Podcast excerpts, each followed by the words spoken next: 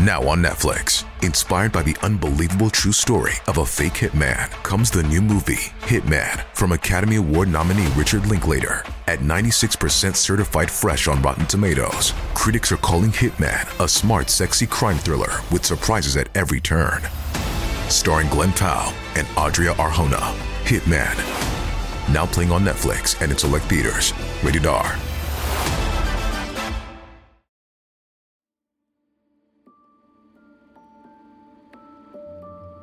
La personne que vous voyez sur la photo, c'est moi. Je me nomme Emmett Dalton. Oui, vous avez bien entendu. Dalton. Ce nom vous est sans doute familier si vous avez vu la bande dessinée Lucky Luke. Ici, je ne vais pas vous raconter l'histoire de Joe, William, Jack et Avril, mais celle de moi et mes frères. Bob, Grat et Bill. Autrefois, nous formions le gang des Dalton. Et nous étions, à l'image de Jesse James, Billy the Kid ou Butch Cassidy, des hors-la-loi du Far West. Le Far West. Ça vous dit peut-être quelque chose, hein? Vous savez, cette période historique des États-Unis, tant fantasmée par le cinéma et que beaucoup adorent. Moi, cette époque, j'y ai vécu. Et ce que je peux vous dire, c'est que jadis, nous vivions à une période tellement sauvage que le non-respect de la loi était quasiment admis. Nombreux étaient alors les bandits qui ont émergé, dont nous, les Dalton. Dans les minutes qui vont suivre, je vais donc vous raconter notre histoire. Je tiens à vous le dire d'avance, notre vécu n'a rien d'ordinaire. Vous allez vite comprendre pourquoi. En attendant, je vous invite à plonger avec moi dans l'Ouest américain de la fin du 19e siècle, pour découvrir ce qui a fait de notre gang une des légendes du Far West.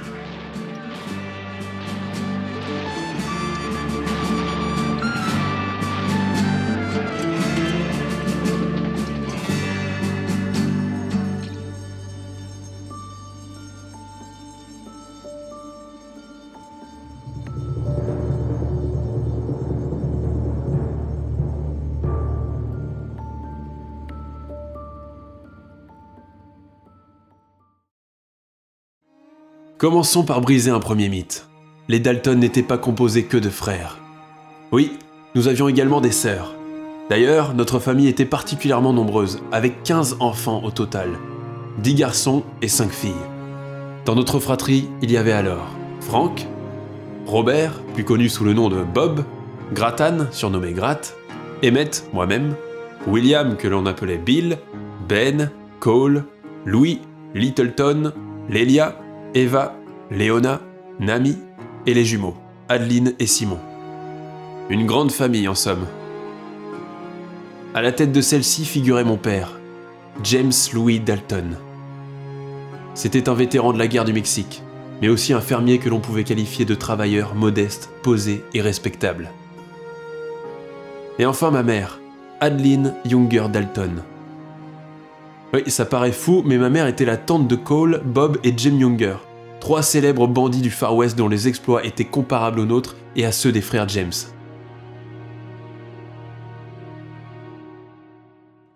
En 1880, moi et ma famille quittions le comté de Cass, au Missouri, pour nous installer dans le territoire indien. Là-bas, notre père se consacrait à l'élevage et à l'agriculture. Nous, ses enfants, recevions alors une éducation exemplaire.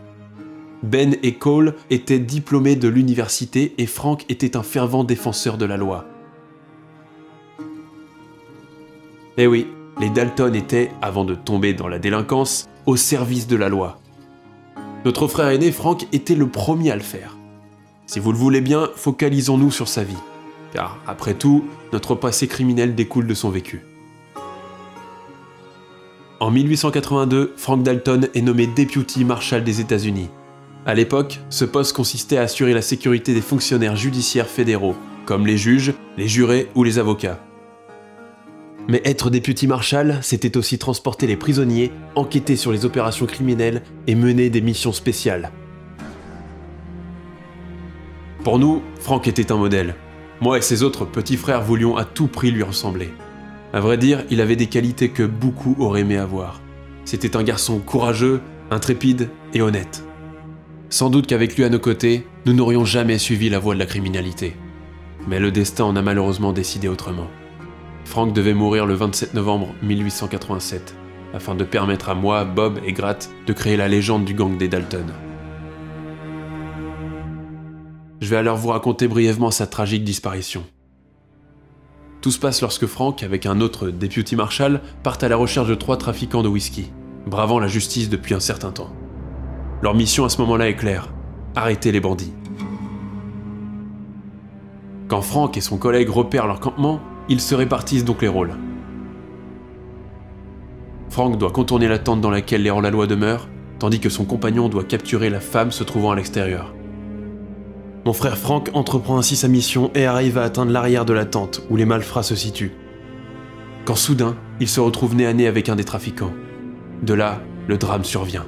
Le brigand, armé d'un revolver, tire en même temps que mon frère qui tombe au sol.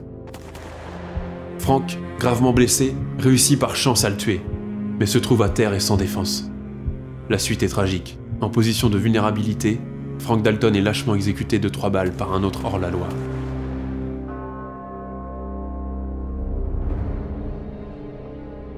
Après sa mort, Gratt est invité par le service des marshals de Fort Smith, en Arkansas, à prendre sa place. Avant cela, Gratt travaillait dans la ferme de mon père, en tant qu'éleveur de chevaux. Mais cette vie était trop paisible pour lui. Comme il était à la recherche d'un mode de vie plus mouvementé, il a donc accepté la proposition des US Marshals pour remplacer Frank.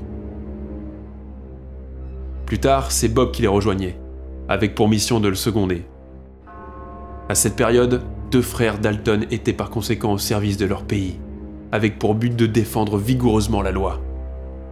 Une bonne intention, mais qui allait pourtant nous causer du tort. Nous, les Dalton, allions rapidement changer de camp après une terrible désillusion.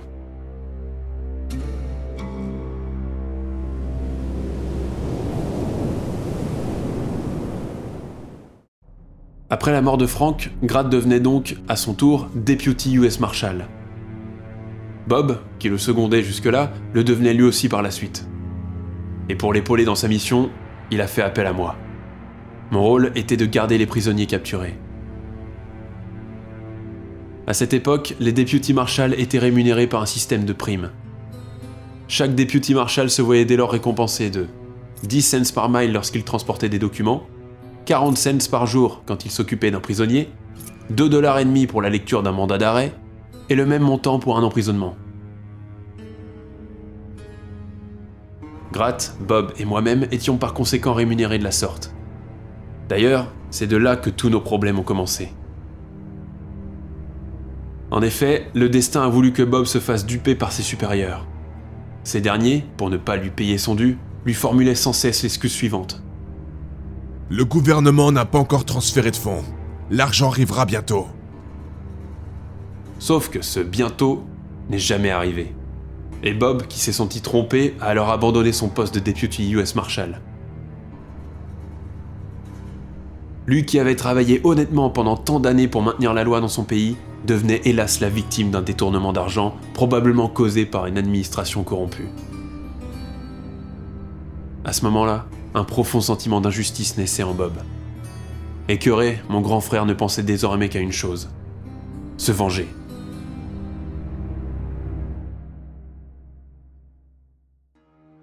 Sans emploi, il a par la suite pris la décision de partir pour le Nouveau-Mexique, afin d'entreprendre de nouvelles affaires. Avec lui, il y avait moi et deux autres individus, George Newcomb et Charles Bryant, des hors-la-loi. Ensemble, nous avons dès lors traversé à cheval tout l'Oklahoma pour nous rendre à destination. Au Nouveau-Mexique, nous nous sommes arrêtés à Santa Rosa. Là-bas, nous avons dîné dans un restaurant chinois et nous sommes ensuite partis pour jouer dans le saloon situé juste à côté.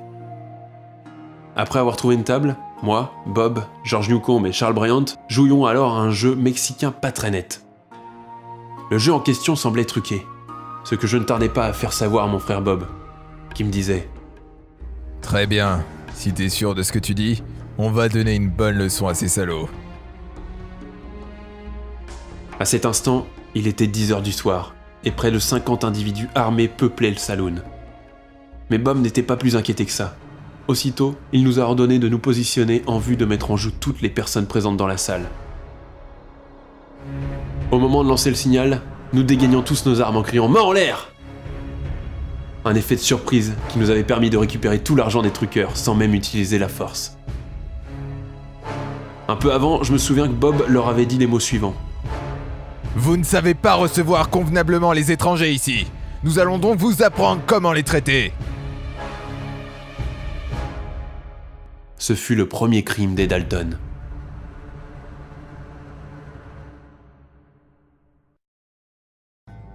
Après l'incident du saloon au Nouveau-Mexique, Bob, moi et nos deux acolytes sommes retournés en Oklahoma. À cette période, notre frère Gratt, toujours au poste de Deputy US Marshal, subissait malencontreusement le même sort que Bob. L'administration en charge de verser ses primes les lui volait systématiquement. Résultat, Gratt a démissionné, comme Bob auparavant. Il était le dernier des Dalton à exercer une fonction au service de la loi. Après cette terrible désillusion, Gratt est parti s'installer dans le ranch de notre frangin Littleton, à Fresno, en Californie. De notre côté, Bob et moi séjournions au ranch de notre frère Bill. Là-bas, nous l'aidions à s'occuper du bétail tout en effectuant quelques tâches mineures. Nous sommes alors au courant du mois de février 1891 quand tout bascule. Un événement dramatique allait changer notre vie à tout jamais.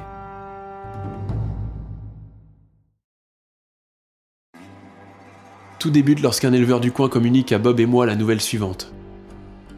Vous avez entendu parler du hold-up? Le train d'Alila Ils ont fait sauter le coffre-fort du train et tuer les machinistes. La Wells Fargo et la Sauterne Pacifique offrent une récompense pour la capture des pillards. 5000 dollars Allez, salut Lorsque nous avons été informés de cet incident, Bob et moi étions en route pour nous occuper du bétail. Comme ce genre de fait divers arrivait fréquemment à l'époque, nous n'avons pas beaucoup accordé d'importance. Je me rappelle alors avoir dit à mon frère On dirait que quelqu'un a tiré le gros lot. Je me demande qui a fait le coup. J'en sais rien et je m'en fiche, mais je regrette que ce soit pas nous. Et vous savez quoi? Il s'est avéré par la suite que nous avons été incriminés dans cette affaire de pillage de train. La nouvelle, qui s'était massivement répandue grâce aux bouche à oreille, désignait les Dalton comme les responsables de l'attaque.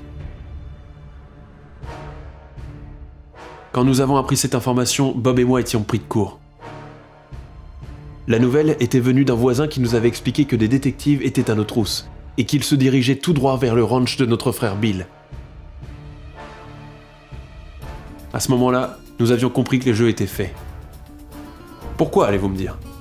Parce que le seul fait d'être soupçonné à cette époque équivalait quasiment à être coupable. Du coup, nous nous sommes cachés dans une pièce obscure dans la maison du ranch. Et c'est là que nous avons aperçu les détectives. En arrivant, ces derniers ont immédiatement questionné notre frère Bill. Les enquêteurs voulaient à tout prix savoir où nous nous trouvions. Bill n'avait pourtant de cesse de clamer notre innocence, mais rien n'y faisait. Les détectives étaient persuadés que c'était un coup des Dalton. Prétentieux et hilar, voici ce qu'ils disaient. Je sais que c'est eux et je les aurai. Oh, je les aurai. Leur intention était claire. Il fallait capturer et emprisonner les Dalton, qu'ils soient coupables ou non de l'attaque du train d'Alila. Progressivement, nous nous rendions ainsi compte du destin qui nous attendait. Ce jour-là, le gang des Dalton était né.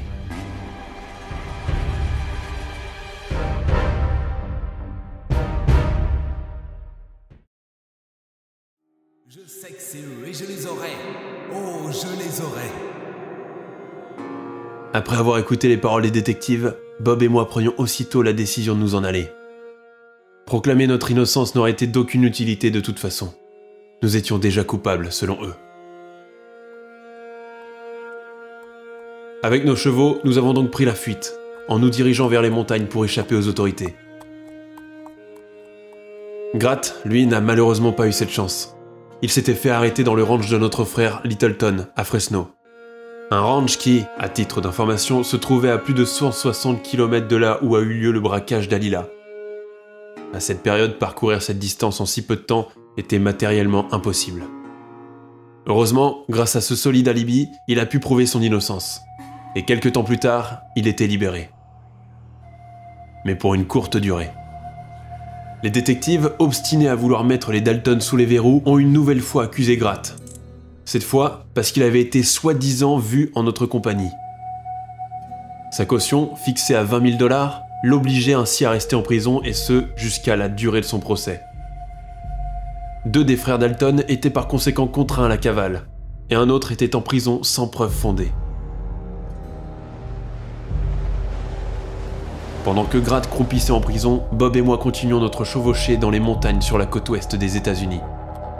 Sans nourriture, nous étions contraints de chevaucher des chemins exigus sous une neige incessante, couplée à un froid glacial. Quand ce n'était pas la montagne, nous chevauchions les déserts, les plaines ou les vallées. Nous étions dès lors obligés de vivre en marge de la loi en menant une vie de fugitif. À cet instant, notre amertume croissait de manière exponentielle. Nous ne voulions qu'une chose, nous venger. Cette vengeance, nous comptions l'exercer contre l'Express Company, la compagnie responsable, selon nous, des primes non versées et de la fausse accusation du braquage d'Alila.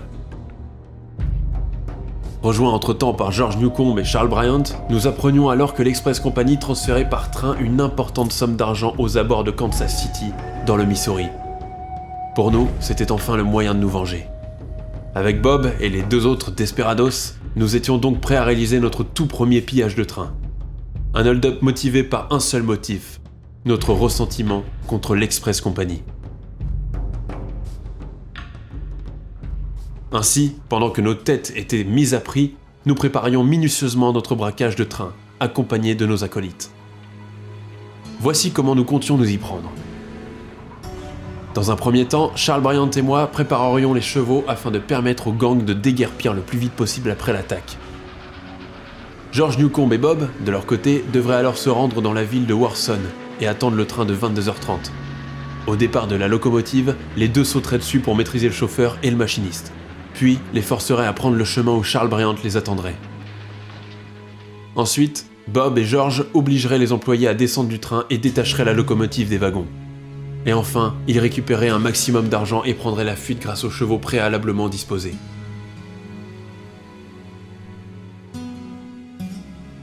Et vous savez quoi? Tout a marché comme sur des roulettes. Bob et George avaient réussi à exécuter le braquage sans encombre et notre bande repartait avec un butin de 9000 dollars. Avec ce braquage réussi, nous devenions par conséquent des pilleurs de trains, ce qui faisait de nous des hors-la-loi pour de bon.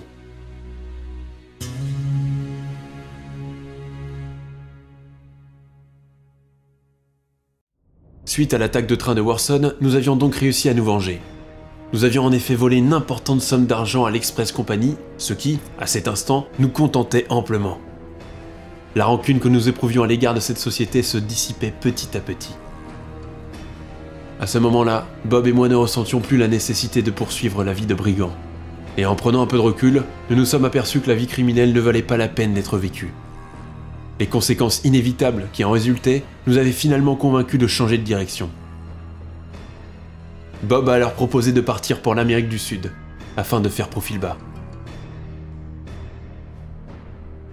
Là-bas, d'après lui, nous pourrions acheter un ranch et élever divers bétails. Une idée qui m'a semblé intéressante. Du coup, nous sommes partis en direction de la Nouvelle-Orléans pour prendre un bateau et nous en aller pour de bon. Charles Bryant, lui, n'était plus de la partie.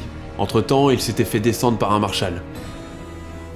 Quant à George Newcomb, il était toujours en vie, mais s'était séparé du gang provisoirement. À la Nouvelle-Orléans, Bob et moi étions ainsi sur le point de payer nos billets et prendre le bateau à vapeur qui nous amènerait jusqu'en Amérique du Sud. L'étape finale qui nous permettrait de mettre un terme à notre cavale et de vivre des jours plus paisibles. Mais, une nouvelle fois, le destin en a décidé autrement.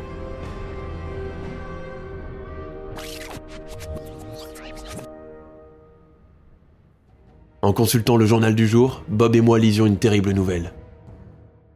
Le bandit Grad Dalton condamné. Grad Dalton, qui jusque-là croupissait en prison dans l'attente de son procès, se voyait finalement condamné par la justice après avoir été reconnu complice de l'attaque du train d'Alila, le fameux braquage qui nous avait accusés à tort. En apprenant cette triste nouvelle, Bob me disait alors Bon, je crois qu'on doit y retourner.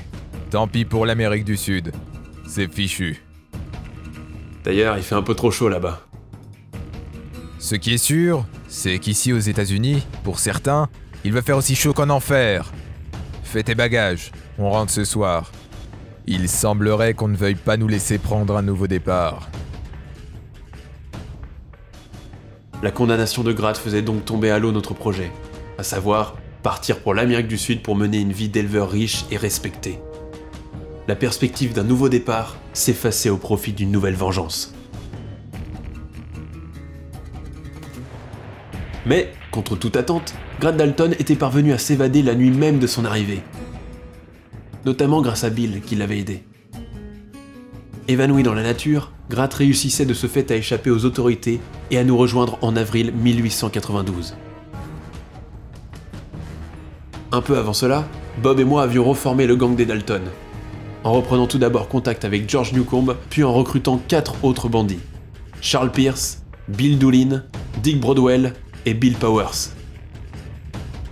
Notre but à ce moment-là était de reformer le gang en y incluant Gratt par la suite, faire quelques braquages afin d'accumuler suffisamment d'argent et partir une bonne fois pour toutes en Amérique du Sud.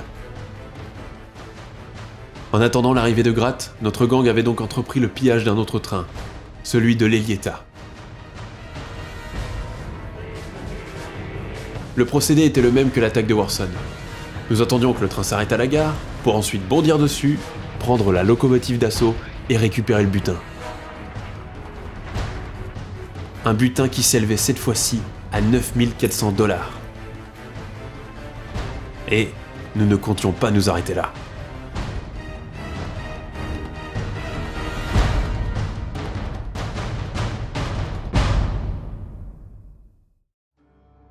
Après l'attaque de l'Elieta, Gratt rejoignait donc le gang. À son arrivée, Gratt nous a fait le récit de son procès et de son évasion. Ce dernier, rempli d'amertume et de rancœur, a tout de suite ravivé la haine que nous avions envers l'administration corrompue qui nous avait fait tant de mal. Le gang des Dalton était alors au complet et n'allait plus jamais changer par la suite. À cet instant, nous étions toujours désireux de partir pour l'Amérique du Sud. Sauf que pour cela, il nous fallait de l'argent. Sans ça, nous ne pouvions malheureusement pas nous retirer. Du coup, nous avons continué à braquer. En pillant les locomotives, nous nous sommes dès lors aperçus que cela ne nous rapportait pas assez. Pour quitter un jour le pays, il était clair que nous devions changer de stratégie et ce, quitte à commettre l'irréparable. Un peu comme cette folle idée d'attaque venue de Bob. Braquer deux banques en même temps. Bob nous avait en effet proposé de voler en simultané la CM Condon Bank et la First National Bank située à Coffeyville au Kansas. Pour moi, c'était clairement un acte désespéré. Mais nous n'avions pas le choix. Nous pensions à l'époque que ce serait la dernière avant l'Amérique du Sud. Du coup, nous avons tous accepté la proposition de Bob. Enfin, hormis Bill Doolin, George Newcomb et Charles Pierce, qui en avaient eu un peu assez.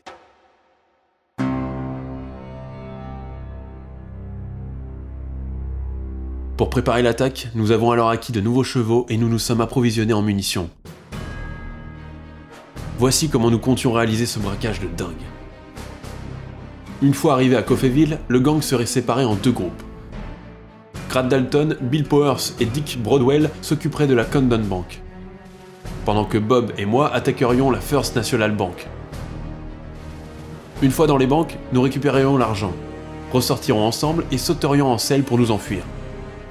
Lors de la fuite, nous utiliserions une charrette attelée remplie de munitions et de provisions.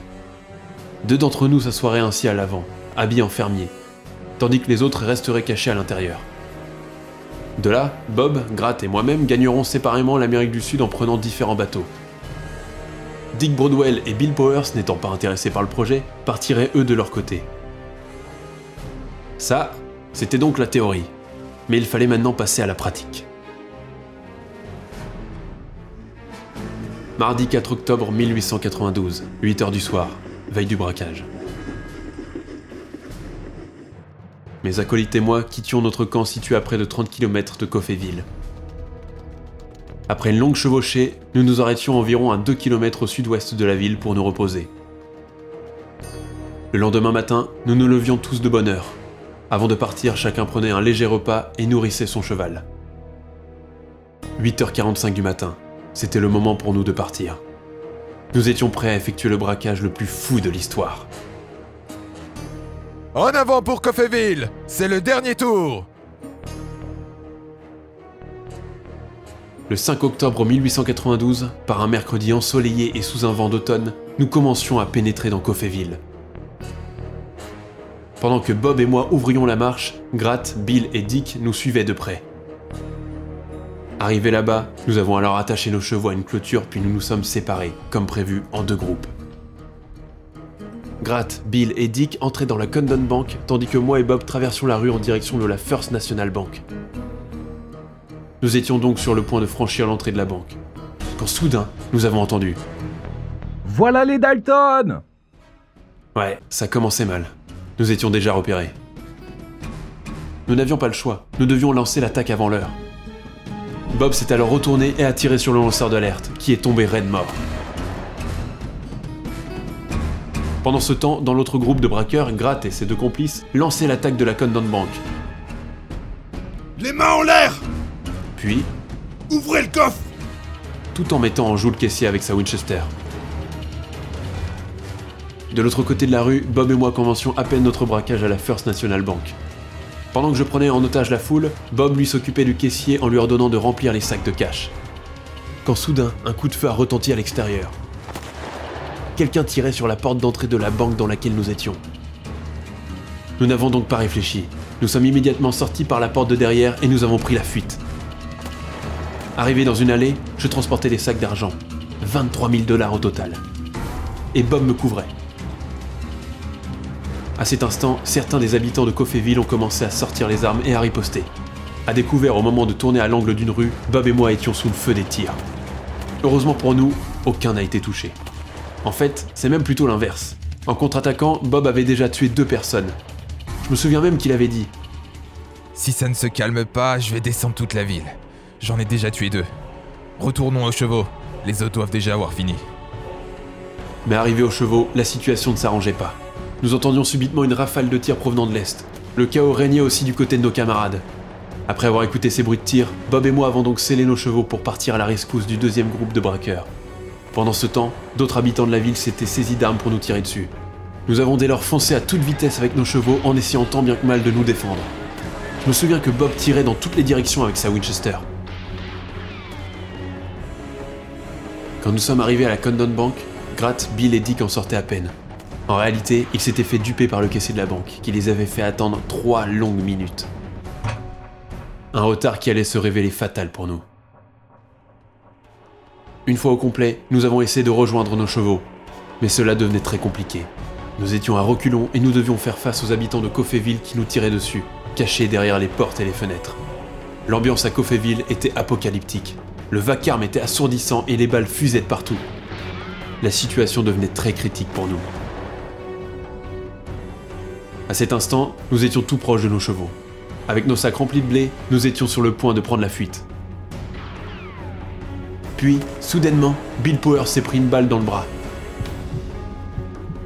Ensuite, c'était à mon tour d'être touché. Au moment de détacher mon cheval, je recevais en effet une balle qui me brisait le bras droit et une autre dans mon dos. Très vite, le reste du gang tombait au sol. Gratt et Bill étaient déjà morts. Quant à Bob, il était sérieusement blessé. Le seul qui avait réussi à prendre la fuite, c'était Dick Broadwell. Avec son cheval, il était parvenu à quitter la ville. Mais sa cavale n'avait pas duré longtemps. Dick était tellement blessé qu'il n'a pas pu continuer. Il est tombé de son cheval et est décédé. Sous une pluie de plomb, moi, je rejoignais mon frère Bob, le seul encore en vie.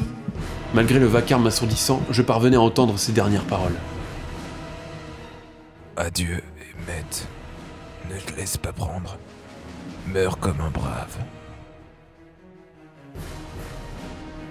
Pendant ce temps, j'essayais tout de même de le sauver en le hissant sur mon cheval. Mais c'était peine perdue. À mon tour, je tombais sous les tirs intenses. Toujours en vie, j'apercevais mon frangin dégainer une dernière fois sa carabine et faire feu. Le sourire aux lèvres, Bob disait d'une voix faible et rauque Je... meurs.